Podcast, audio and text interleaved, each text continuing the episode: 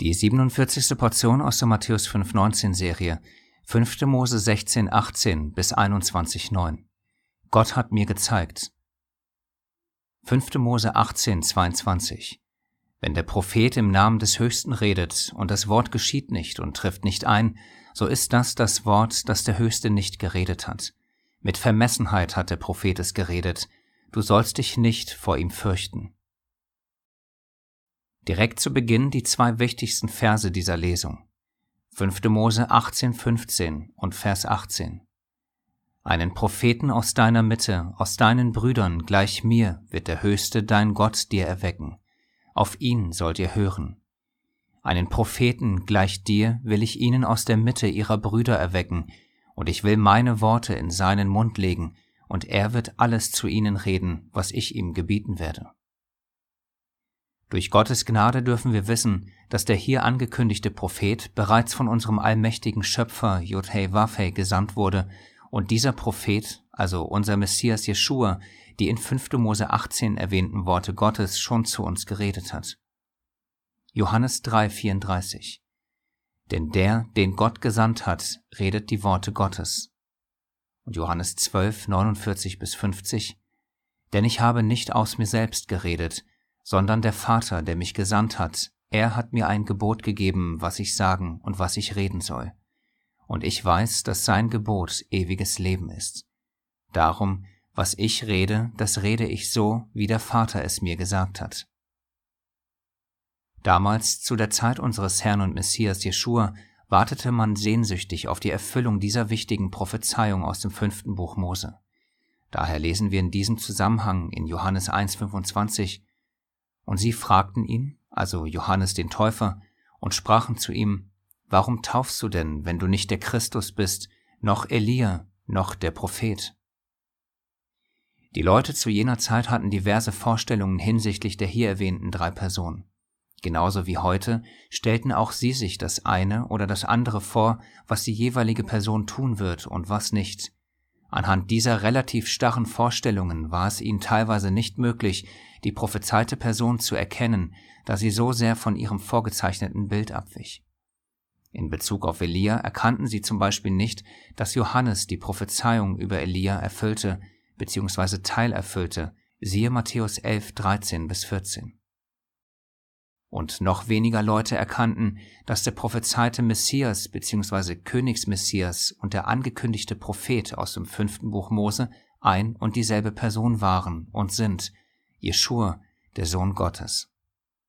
Daher kann es sein, gleich folgende Aussage bitte mit Vorsicht betrachten, dass dies auch zukünftig nicht verstanden werden wird, so dass es auch unter uns und unter Bruder Judah welche geben wird, die ebenfalls durch eine falsche Vorprägung und Vorstellung einen Messias annehmen werden, der gar keiner ist, genauso wie man vielleicht einen Propheten annehmen wird, der keiner ist. Durch solch ein Szenario würde man sich dann stark der Prophezeiung über das Tier und den falschen Propheten aus dem Buch der Offenbarung nähern. Aber das ist, nebst einigen anderen Szenarien, die Gott in seiner Weisheit noch offen gelassen hat, nur eine der Möglichkeiten. Wichtig ist, dass wir jetzt schon durch Gottes Gnade wissen dürfen, dass der hier im fünften Buch angekündigte Prophet bereits durch J.H. Wafei gesandt wurde. Ihm ging, und das ist im Zusammenhang der letzten lehrreichen Portionen wichtig, ein Elia vor. Maleachi 3,23 Siehe, ich sende euch Elia, den Propheten, ehe der Tag des Höchsten kommt, der große und furchtbare. Viele kennen diese Prophezeiung über Elia, aber nur wenige haben den Vers vorher auf dem Schirm. Maleachi 3,22. Gedenkt des Gesetzes Moses, meines Knechtes, das ich ihm auf dem Horeb an ganz Israel geboten habe, Satzungen und Rechte. Hier kann man klar und deutlich erkennen, dass das Kommen Elias und somit das Wegbereiten für den im Namen Gottes gesandten Sohn etwas damit zu tun hat, dass wir wieder an die heiligen Worte Gottes gedenken. Daher die göttliche Aufforderung, gedenkt des Gesetzes Moses. Ganz im Sinne der eindringlichen und zugleich unmissverständlichen Lehren der letzten Portionen hier nur ein Beispielvers aus 5. Mose 4.8. Und welche große Nation gibt es, die so gerechte Satzungen und Rechte hätte wie dieses ganze Gesetz, das ich euch heute vorlege? Und da das ganze Gesetz gerecht ist, sollen wir, ebenfalls wie in den letzten Portionen im Wort Gottes gelernt, laut dem Befehl unseres allmächtigen Schöpfers nichts an seinem heiligen Gesetz verändern, sondern es beschützen und bewahren. 5. Mose 4.2 Ihr sollt nichts dazu tun zu dem, was ich euch gebiete, und sollt auch nichts davon tun, auf dass ihr bewahren möget die Gebote des Höchsten, eures Gottes, die ich euch gebiete. Und da der von Gott gesandte Prophet, unser Herr und Messias Jeschua, laut AT und NT die Worte Gottes redet, darf es uns nicht wundern, dass er genau das lehrt, was im Gesetz Gottes geschrieben steht. Im Zusammenhang der letzten Portionen und der Wichtigkeit, das ganze Gesetz zu bewahren und zu tun, heißt das, wir wiederholen diese Worte immer wieder gerne, weil sie so einfach und leicht verständlich sind. Matthäus 5, 17 bis 19. Ihr sollt nicht meinen, dass ich gekommen sei, um das Gesetz oder die Propheten aufzulösen. Ich bin nicht gekommen, um aufzulösen, sondern um zu erfüllen. Denn wahrlich, ich sage euch, bis Himmel und Erde vergangen sind, wird nicht ein Buchstabe, noch ein einziges Strichlein vom Gesetz vergehen, bis alles geschehen ist. Wer nun eines von diesen kleinsten Geboten auflöst und die Leute so lehrt, der wird der Kleinste genannt werden im Reich der Himmel. Wer sie aber tut und lehrt, der wird groß genannt werden im Reich der Himmel. Die weiteren Themen für diese Portion sind die folgenden. Nur das Beste für Gott, die vermeintliche Lizenz für Menschengebote, das vollkommen gerechte Gericht im tausendjährigen Reich und sprechen wir oder Gott. Wir wünschen dir wie immer Gottes Segen beim Prüfen der Inhalte. Nur das Beste für Gott. 5. Mose 17.1 Du sollst dem Höchsten, deinem Gott, kein Rind oder Kleinvieh opfern, an dem ein Gebrechen ist, irgendetwas Schlimmes, denn es ist ein Gräuel für den Höchsten, deinen Gott. Mittlerweile beim fünften und letzten Buch angekommen, dürfen wir das, was wir all die Portion zuvor lernen durften, mehr und mehr so anwenden, dass wir das Gesetz nicht als toten Buchstaben betrachten, sondern als geistgehauchten Richtungsweiser für unser Leben mit und für Gott. Das heißt, wenn wir Tieropfer lesen, sagen wir uns nicht mehr, wir bringen ja heute keine Tieropfer mehr, daher haben uns die Verse diesbezüglich nichts mehr zu lehren, sondern wir erkennen in allen Geboten mehr und mehr seinen Heiligen Geist, denn wir wissen, dass das Gesetz geistlich ist. Römer 7,14 Hinsichtlich 5. Mose 17,1 heißt das, dass wir natürlich auch heute noch unserem Schöpfer Opfer bringen, wie zum Beispiel unsere Ressourcen, unsere Gedanken, unser finanzielles, unsere Zeit und so weiter. Am Ende gelten für diese und all die anderen Dinge, die wir opfern, immer, nur das Beste ist gut genug für unseren Gott. Wie bringe ich das Beste von all dem zuvor genannten? Wenn wir bei dem Beispiel Zeit bleiben, dann sollte das heißen, nicht erst nachdem ich alles Wichtige in meiner besten freien Zeit erledigt habe, schaue ich, was für Gott übrig bleibt, sondern ich versuche auch da der Weisung Gottes, nur das Beste zu opfern, nachzukommen, indem ich meinen gesamten Alltag bzw. meine mir zur Verfügung stehende Zeit auf ihn ausrichte. In der praktischen Anwendung heißt das zum Beispiel, ich bete nicht erst, wenn ich hundemüde bin und kaum noch wach bleiben kann, sondern ich ziehe mein Gebet vor, so dass ich frischen Geistes beten kann. Ich lese nicht zum Einschlafen, sondern ich lese, wenn ich topfit bin und so weiter. Ich gebe also überall mein Bestes, mit dem Endziel, das ein jeder Gläubige haben sollte, ich opfere von allem nur das Beste für meinen Gott und Vater. Genau so, wie es der Sohn Gottes uns vorgelebt hat, so sollen auch wir es tun. Römer 12.1 weil Gott so barmherzig ist, fordere ich euch nun auf, liebe Brüder, euch mit eurem ganzen Leben für Gott einzusetzen. Es soll ein lebendiges und heiliges Opfer sein, ein Opfer, an dem Gott Freude hat. Das ist ein Gottesdienst, wie er sein soll.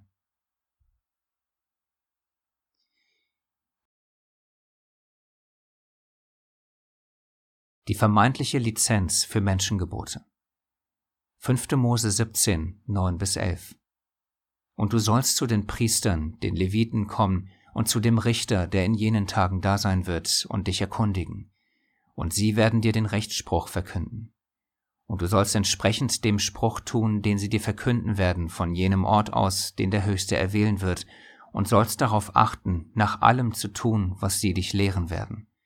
Entsprechend dem Gesetz, das sie dich lehren, und nach dem Recht, das sie dir sagen werden, sollst du tun. Von dem Spruch, den sie dir verkünden werden, sollst du weder zur Rechten noch zur Linken abweichen. Wenn man die Aussage, und du sollst darauf achten, nach allem zu tun, was sie dich lehren werden, isoliert betrachtet, könnte man schnell auf die Idee kommen, dass hier Gott den Priestern und Richtern irgendwie eine Art Universallizenz für Menschengebote ausstellt. Selbstverständlich ist dem nicht so, auch wenn einige Brüder aus Juda das anders sehen mögen. Denn hier ist der Zusammenhang ein Urteilsspruch bei einem Gerichtsfall, welcher nach den Vorschriften, Satzungen und Rechtsbestimmungen des Gesetzes Gottes gegeben werden soll. Keineswegs ist hiermit gemeint, dass Menschen irgendwie die Weisung Gottes, also sein Gesetz, verändern dürfen. Schließlich steht, wie zuvor erwähnt, klar und unmissverständlich geschrieben, nichts hinzufügen, nichts davon wegnehmen, das ganze Gesetz beschützen und bewahren. Das gilt für jeden, der an den Gott Israels glaubt und daher natürlich erst recht denen, die von ihm eingesetzt werden, in diesem Fall Richter, Vorsteher und Priester. Ein weiterer von Gott eingesetzter Mann wird der zukünftige König sein, der hier in dieser Portion erwähnt wird. Der Zusammenhang der Erwähnung ist aber kein positiver, sondern ein negativer, da sich das Volk diesen König aus der Falschheit ihrer Herzen wünschen wird. Grund, weil sie den Nationen ringsum nacheifern werden, siehe 5. Mose 17, 14. Wieso erwähnen wir diesen König bei unserem Thema die vermeintliche Lizenz für Menschengebote?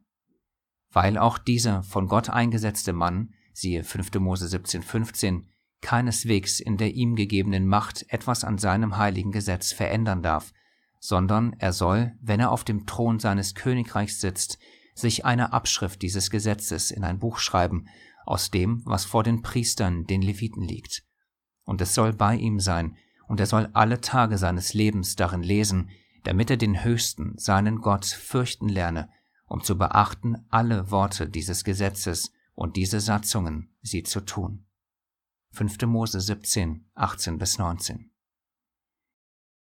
Man darf und muss sagen, dass mal wieder die Wichtigkeit und Unauflösbarkeit des Gesetzes für uns klargestellt wird wenn man sogar so weit geht, und das sollte man in allen diesen Ämtern, also Richter, Priester und König, den Sohn Gottes zu sehen, dann erstrahlen diese Passagen zu noch mehr Leben.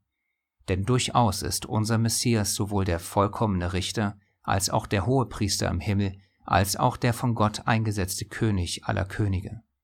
Und natürlich wird auch in seinem zukünftigen Reich nach dem heiligen Gesetz seines Vaters regiert werden, unter anderem auch durch uns, die wir ein königliches Priestertum für unseren Gott und Vater sein sollen.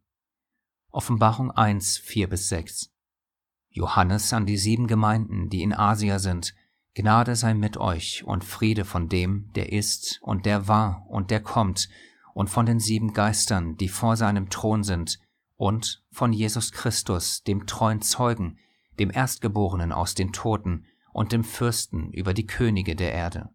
Ihm der uns geliebt hat und uns von unseren Sünden gewaschen hat durch sein Blut und uns zu Königen und Priestern gemacht hat für seinen Gott und Vater, ihm, also seinem Gott und Vater, sei die Herrlichkeit und die Macht von Ewigkeit zu Ewigkeit. Amen. Schon von Anfang an war es so gedacht, dass wir unserem Gott und Vater Yod-Heh Wafeh ein Königtum von Priestern sein sollen.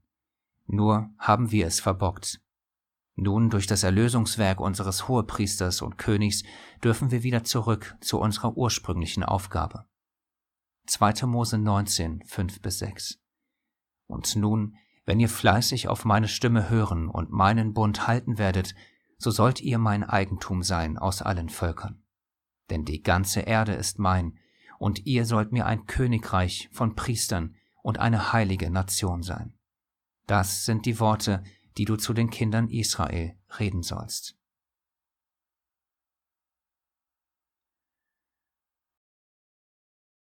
Das vollkommen gerechte Gericht im tausendjährigen Reich.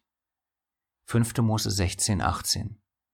Richter und Vorsteher sollst du dir einsetzen nach deinen Stämmen in allen deinen Toren, die der Höchste dein Gott dir gibt, damit sie das Volk richten mit gerechtem Gericht. Mit gerechtem Gericht. Wie weit sind wir doch in dieser gefallenen Welt von diesem göttlichen Anspruch entfernt. Aber in einer zukünftigen Zeit, in der es von Gott eingesetzte Richter und Vorsteher geben wird, wird das Ganze ganz anders aussehen. Warum das so sein wird, hat mehrere Gründe. Hier einige davon.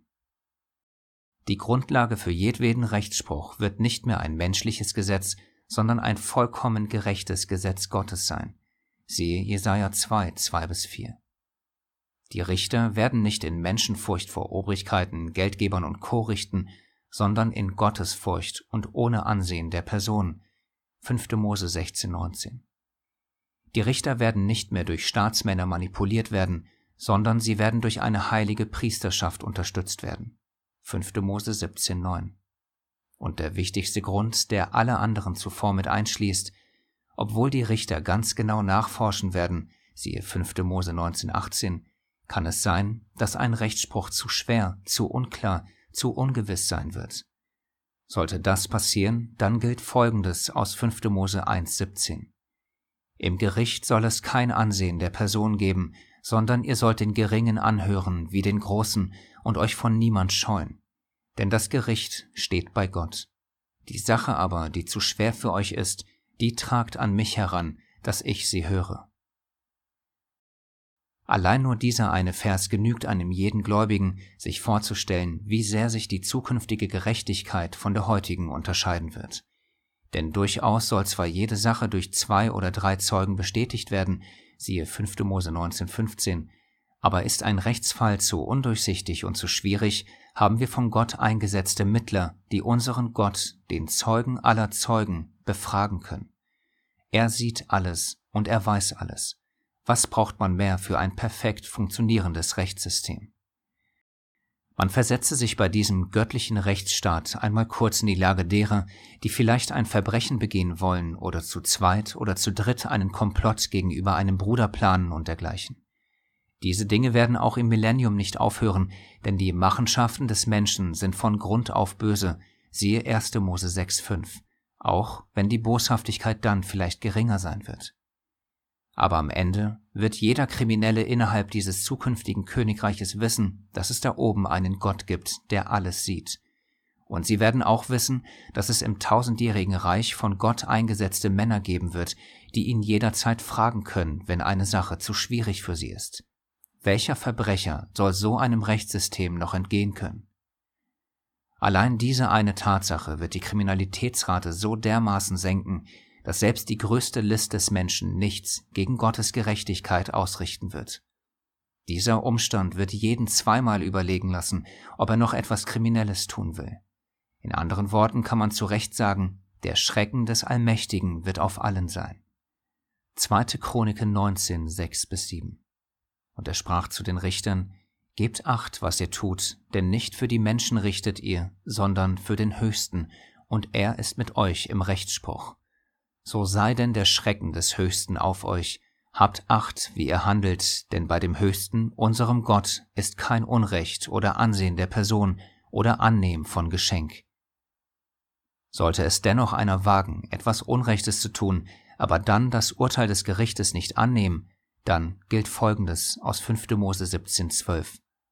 Der Mann aber, der mit Vermessenheit handelt, dass er auf den Priester, der dasteht, um den Dienst des Höchsten, deines Gottes, dort zu verrichten, oder auf den Richter nicht hört, dieser Mann soll sterben, und du sollst das Böse aus Israel wegschaffen.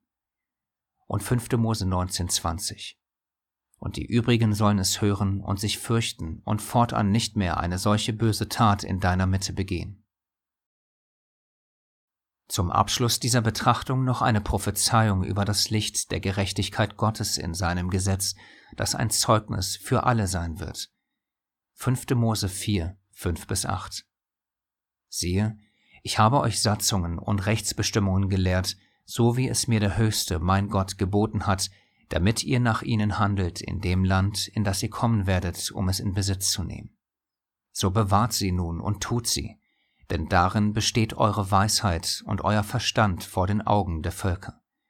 Wenn sie alle diese Gebote hören, werden sie sagen, wie ist doch dieses große Volk ein so weises und verständiges Volk? Denn wo ist ein so großes Volk, zu dem sich die Götter so nahen, wie der Höchste, unser Gott, es tut, so oft wir ihn anrufen? Und wo ist ein so großes Volk, das so gerechte Satzungen und Rechtsbestimmungen hätte, wie dieses ganze Gesetz, das ich euch heute vorlege?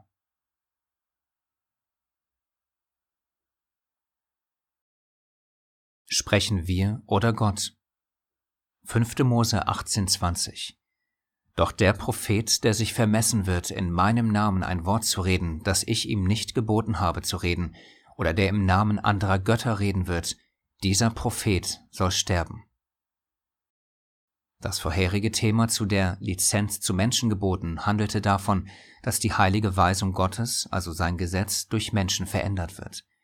Jedoch soll das königliche Priestertum genau das Gegenteil dessen tun, es soll die Weisung ganz genau so bewahren, beschützen und tun, wie sie von Gott gegeben wurde. Das ist ihr göttlicher Auftrag. Dieser Gedanke führte uns dann zu dem nächsten Abschnitt, bei dem Richter und Priester nach diesem vollkommenen Gesetz Urteile sprechen sollen. Sollte dabei ein Rechtsspruch zu schwierig sein, wird der Allmächtige aufgesucht. Was dann geschieht, wird nicht genauer geschildert, aber es ist offensichtlich, dass der Allmächtige ihnen das Urteil mitteilt. Wie? indem er es ihnen sagt. Und das führt uns zu diesem Abschnitt. Denn auch heute spricht Gott noch zu uns, wenn auch meist auf andere Art und Weise und nicht zwingend von Angesicht zu Angesicht wie bei Mose. Daher ist es für manche von uns schwierig zu unterscheiden, ob Gott spricht oder nicht. Was meinen wir damit? Man kennt sicherlich Aussagen wie Gott hat zu meinem Herzen gesprochen oder Gott hat mir gesagt und dergleichen.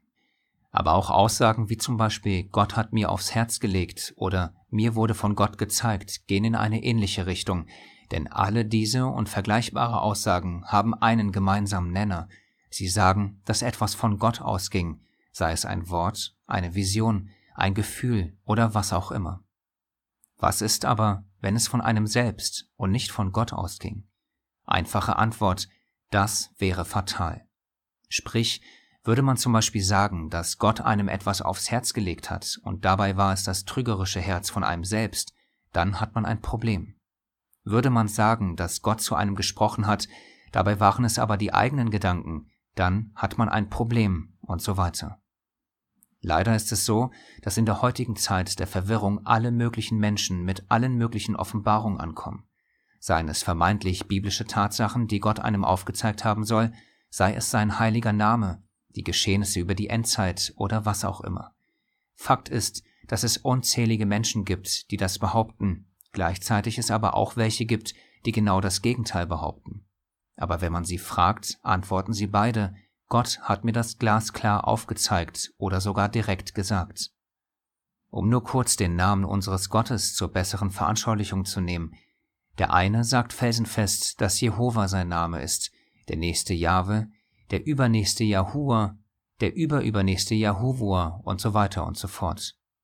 Unter diesen sind dann selbstverständlich auch welche dabei, die den jeweiligen Namen der Wahl vehement verteidigen, weil ihnen dieser, laut den eigenen Worten, durch Gebet und Offenbarung von Gott gezeigt wurde. Jedem Außenstehenden drängt sich da sofort die Frage auf, wie kann das sein, wenn doch allen das angeblich von Gott gezeigt wurde? Wie kann es da verschiedene Namen geben, Wieso haben nicht alle ein und denselben Namen offenbart bekommen? Ist Gott etwa uneins mit sich selbst? Das sei ferne. Wer uneins mit sich selbst ist, ist derjenige, der vermessen in seinem Namen redet. Noch einmal der Vers aus 5. Mose 18,20. Doch der Prophet, der sich vermessen wird, in meinem Namen ein Wort zu reden, das ich ihm nicht geboten habe zu reden, oder der im Namen anderer Götter reden wird, dieser Prophet soll sterben. Anscheinend lässt unser allmächtige Gott nicht mit sich spaßen, wenn wir in seinem Namen Sachen sagen, die er gar nicht geredet, uns gar nicht aufs Herz gelegt und uns gar nicht aufgezeigt hat. Daher sollten wir sehr, sehr, sehr vorsichtig sein, was wir in seinem Namen reden. Denn keiner von uns will vor ihm bzw. seinem Sohn stehen, den er als Richter der Welt eingesetzt hat, und hören, was soll mein heiliger Vater dir gesagt haben? Schon allein die Vorstellung daran sollte einen jeden von uns verstummen und uns dreimal überlegen lassen, ob wirklich die Stimme Gottes an uns erging oder es eher die Stimme des trügerischen Herzens war. Denn Fakt ist, wie eingangs erwähnt, Gott redet auch heute noch zu uns. Gott legt natürlich Dinge auf unser Herz, natürlich zeigt er uns auch Dinge auf. Aber im Umgang mit diesen Offenbarungen und Kraftwirkungen Gottes sind wir vielleicht alle noch ein wenig ungeübt. Vielleicht können wir noch nicht so richtig unterscheiden, wann Gottes Stimme in uns redet und wann es unsere eigenen Gedanken sind, wann Gott wirkt und wann wir selbst. Daher ist es immens wichtig, sich immer wieder selbst zu prüfen und sich selbst besser kennenzulernen, damit man die eigenen Herzensmotive besser verstehen kann. Gebet, Hingabe, Demut und die bewusste Abhängigkeit zu Gott ist bei diesem Reifeprozess unabdingbar. Ohne diese Dinge sind wir völlig verloren und werden auf kurz oder lang hier und da auf die Einflüsterungen unserer Herzen hören. Erst recht, wenn man meint, sich durch diese vermeintlichen Offenbarungen Gottes vor anderen bewusst oder unbewusst in den Vordergrund zu stellen.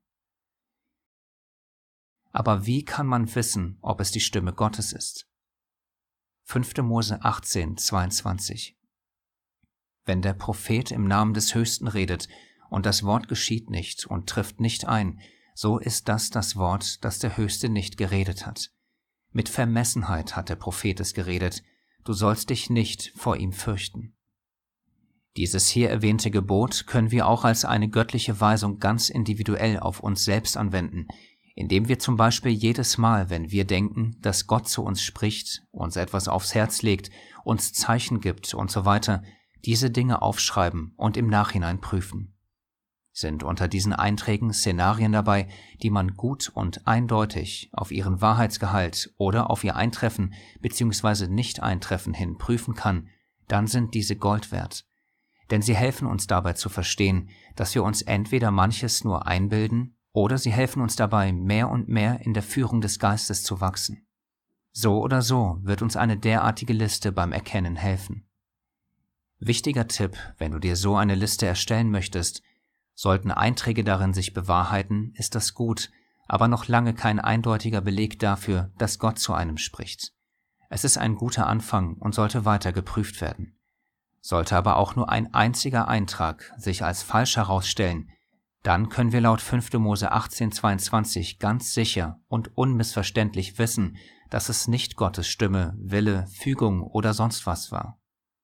Auch Zeichen sind für viele beliebte Kommunikationsmittel, die man unserem Gott unterstellt. Diese kann, darf und sollte man ebenfalls auf so eine Liste aufnehmen und intensiv prüfen. Denn, wie gesagt, am Ende will keiner von uns hören, dass es nicht Gottes Stimme, sondern unser, uns sehr, sehr gerne oft und selbstbetrügendes Herz war, das uns durchs Leben geführt hat. Abschließend. In der uns bevorstehenden Zeit wird es enorm wichtig sein, die Stimme Gottes von der eigenen zu unterscheiden. Wir müssen uns darin üben und danach ausstrecken, dass Gott durch seinen Geist mit uns redet, uns führt und lenkt, so dass wir stets nach seinem und nicht nach unserem Willen leben. Kolosser 1, 9 bis 12 Deshalb hören wir auch seit dem Tag, da wir es vernommen haben, nicht auf, für euch zu beten und zu bitten, dass ihr erfüllt werdet mit der Erkenntnis seines Willens in aller geistlichen Weisheit und Einsicht, damit ihr des Herrn würdig wandelt und ihm in allem wohlgefällig seid, in jedem guten Werk fruchtbar und in der Erkenntnis Gottes wachsend, mit aller Kraft gestärkt gemäß der Macht seiner Herrlichkeit, zu allem standhaften Ausharren und aller Langmut mit Freuden, indem ihr dem Vater Dank sagt, der uns tüchtig gemacht hat, teilzuhaben am Erbe der Heiligen im Licht.